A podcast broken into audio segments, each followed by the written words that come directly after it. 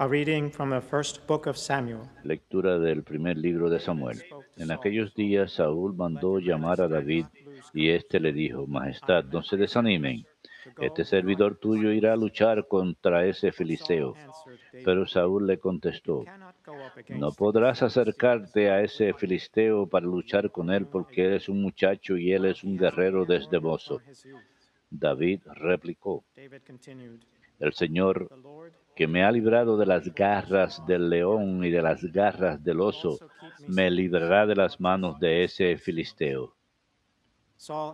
Entonces Saúl le dijo, anda con Dios.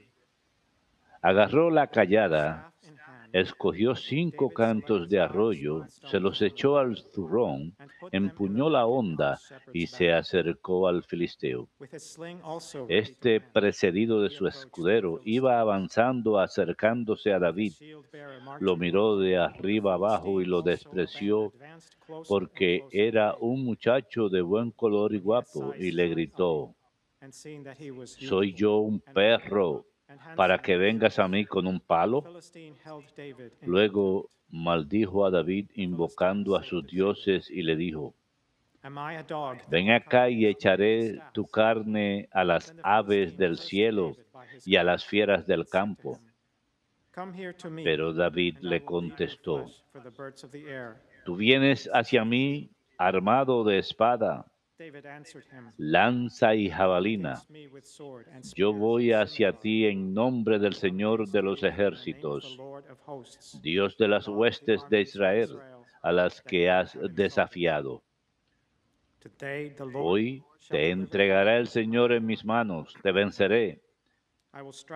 Te arrancaré la cabeza de los hombros y echaré tu cadáver y los cadáveres del campamento filisteo a las aves del cielo y las fieras de la tierra, y todo el mundo reconocerá que hay un Dios en Israel. Y todos los aquí reunidos reconocerán que el Señor da la victoria sin necesidad de espadas ni lanzas, porque esta es una guerra del Señor y Él los entregará en nuestro poder. Cuando el filisteo se puso en marcha y se acercaba en dirección a David, éste salió de la formación y corrió velozmente en dirección al filisteo. Echó mano al zurrón, sacó una piedra, disparó la onda y le pegó al filisteo en la frente. La piedra se le clavó en la frente y cayó de bruces en tierra. Así venció David al Filisteo con la honda y una piedra. Lo mató de un golpe sin empuñar espada. David corrió y se paró junto al Filisteo. Le agarró la espada, le, la desenvainó y lo remató cortándole la cabeza. Los filisteos, viendo que su campeón había muerto, huyeron. Verbum Domini.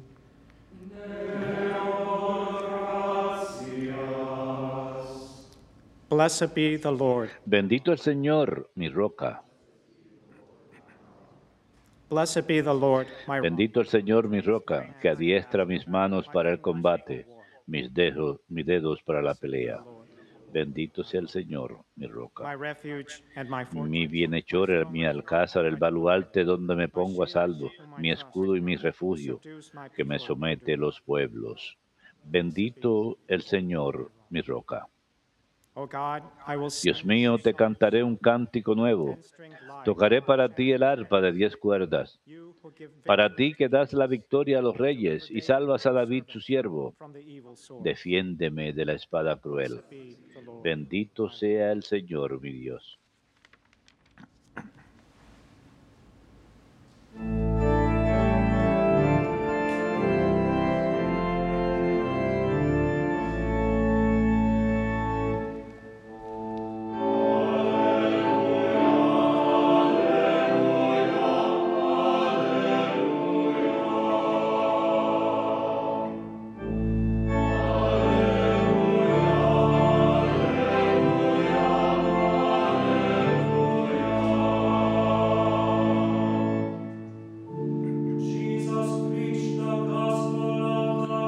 Jesús predicaba el Evangelio del reino y curaba las enfermedades y dolencias del pueblo.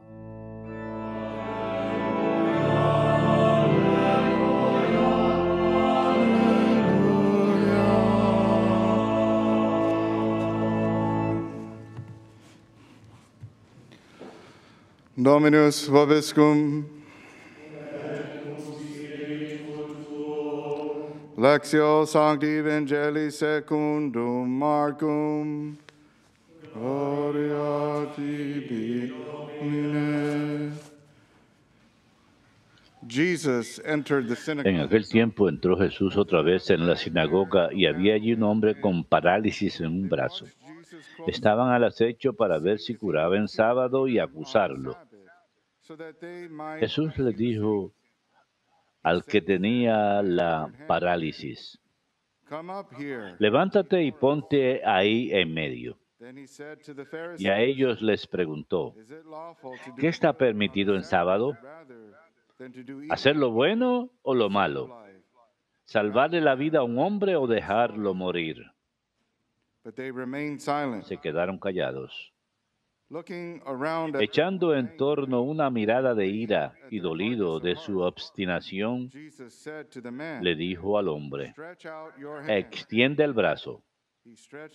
Lo extendió y quedó restablecido.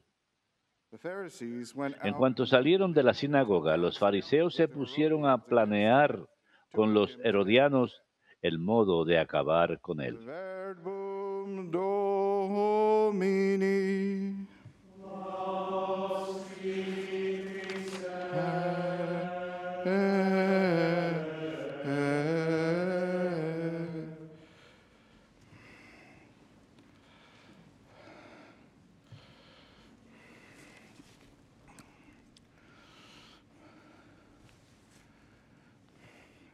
In our spiritual lives, En nuestras vidas espirituales vamos a tener muchas batallas.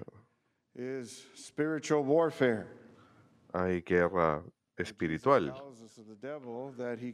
Jesús nos habla del diablo, que viene a matar, a robar y destruir. El diablo nunca. Juega según las reglas. Él busca nuestras vulnerabilidades. Viene a atacar nuestras debilidades, tratando de alejarnos de Dios, para matar nuestras almas, para destruirnos completamente. Pero hoy men, one in the Old vemos a dos hombres santos, uno en el Antiguo Testamento y uno hombre santo, quienes tuvieron batallas propias, pero ellos confiaron en el Señor y vencieron. Así que nos enseñan cómo confiar en Dios, cómo entregarle nuestras batallas al Señor y cómo ser victoriosos. Aquí, en el ah, libro de Samuel, vemos que David se enfrenta a un gigante, a Goliat, y él gana la batalla. Pero ¿cómo hace para ganar la batalla? Lo que aprendemos de él es una forma en que nosotros también podemos salir victoriosos en nuestras propias batallas espirituales o en los desafíos que enfrentamos en nuestras vidas. David, quien ya es conocido, o que es un hombre que imita a Dios, en otras palabras, él ve a Dios primero. Dios lo es todo para él y todo lo que él desea y quiere hacer es complacer al Señor. Así que, primero que nada, ve que hace falta vencer ese gigante. Contest here. It says, "Who will go up against Hay una especie de competencia. ¿Quién se enfrentará a ese filisteo, Goliat? Y David está dispuesto a hacerlo. Primero que nada, Says, "Hey, él va donde Saúl y le dice, ánimo, y le pregunta si él es el que está dispuesto a enfrentarse al gigante en batalla. Ahora mismo David está sometido a la autoridad de Saúl, así que por obediencia y respeto, él le pregunta si puede hacerlo. Y por supuesto Saúl,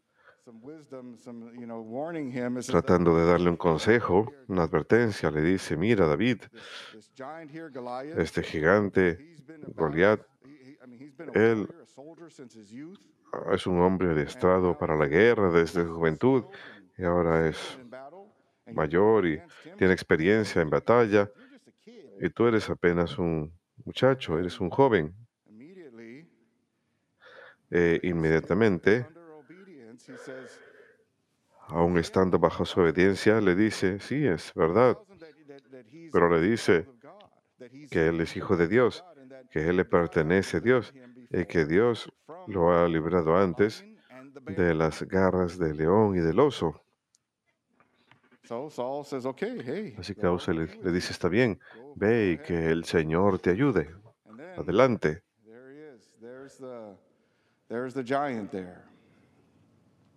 Así que va y se enfrenta al gigante y el gigante le dice, ¿quién eres? Y le dice que lo va a matar y lo va a dejar para las bestias salvajes. Y David le dice, tú vienes hacia mí con espada, lanza y jabalina, pero yo voy contra ti en el nombre del Señor de los ejércitos. Va con fe y confianza en Dios, confianza en su poder, que la batalla no le pertenece a él, sino que le pertenece al Señor. Así que aquí David es obediente, se mantiene calmado y en orden, estructurado, confiando en Dios, en que va a ganar esa batalla por él. Él sabe que Dios lo ha librado antes. Él puede examinar su vida y ver las muchas veces que el Señor lo ha salvado, en particular de las garras del león y del oso. Él no pierde esperanza. Él no tiene miedo porque sabe que Dios, que me ha hecho grandes cosas por él antes, lo volverá a hacer. Así es como comenzamos a confiar en el Señor. Tenemos que mantenernos en orden. Cuando hay una gran batalla espiritual sobre nosotros, podemos dejarnos caer en el temor, podemos empezar a preocuparnos, llenarnos de ansiedad, o podemos mirar al Señor inmediatamente en obediencia a la palabra de Dios, las enseñanzas de la iglesia.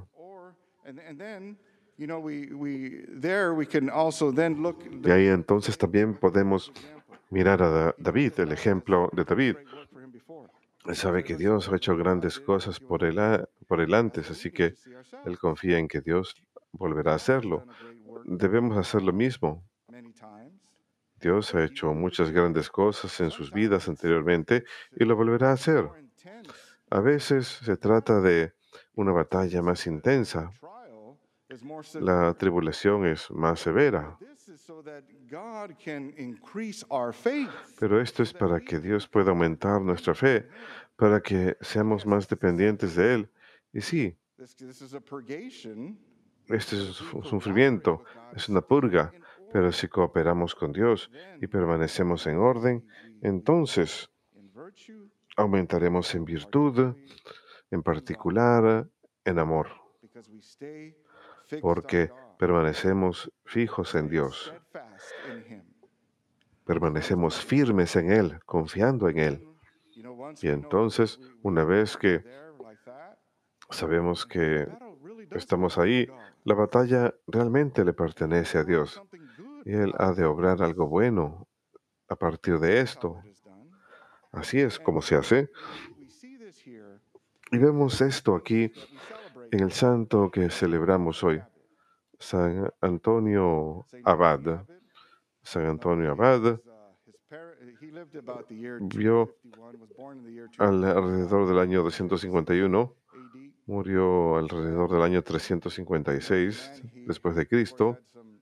Fue un hombre que venía de una familia de dinero, sus padres fallecieron, él tenía una hermana a que cuidar y en cierta ocasión estaba yendo a la iglesia pensando en las cosas santas y en la palabra de Dios que estaba predicada, escuchó Mateo capítulo 19 y eso inmediatamente entró a su corazón, la palabra de Dios. Si deseas ser perfecto, vende todo lo que tienes, ven y sígueme. Así que él respondió a ello. Él dijo, está bien, venderé todo lo que tengo y lo regalaré. Pero ¿qué tal mi hermana? Una vez que él tome ese paso en la fe, inmediatamente le dice que sí al Señor y se siente inspirado por Dios. Y dice, sí, en el convento cercano la pueden cuidar. Y sí, efectivamente, la deja y la, les deja algo de dinero y se va a servir a Dios. Y por supuesto, está algo preocupado ahí.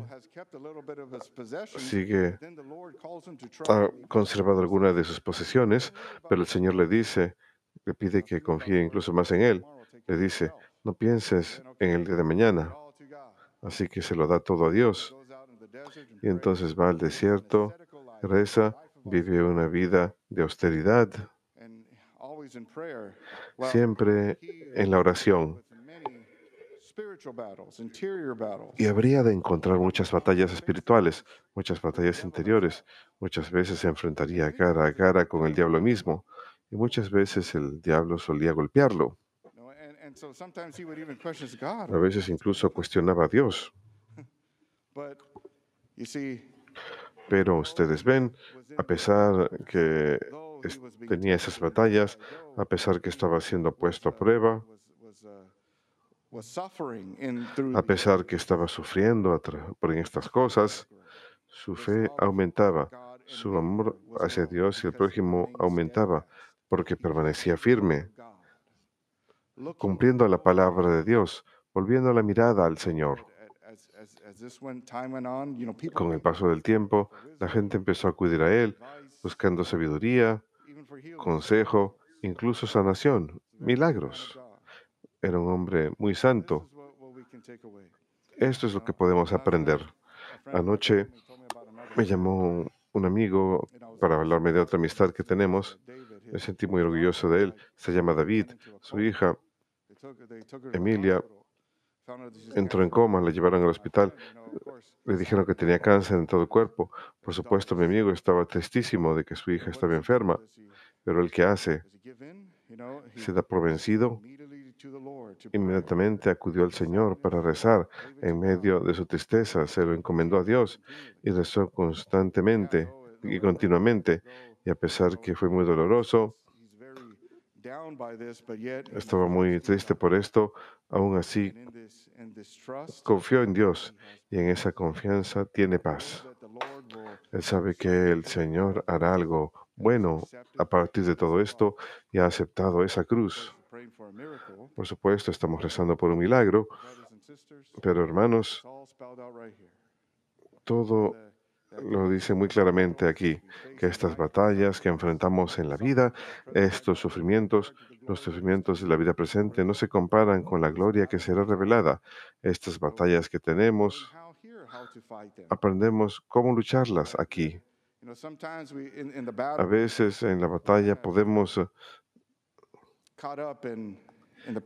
atascarnos eh, echándole la culpa a las personas o a tal cosa o la otra.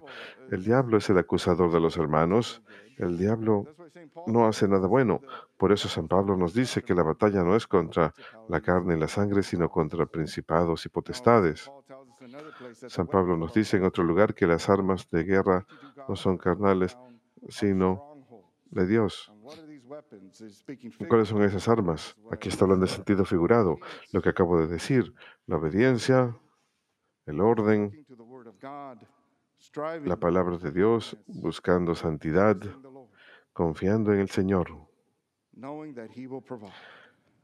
conscientes que Él ha de proveer, al igual que San Antonio Abad, quien fue golpeado por el diablo y sin embargo no se vio aplastado, sin embargo su fe, su amor por el Señor se fortalecieron y gracias a ello tuvo una vida muy fructífera.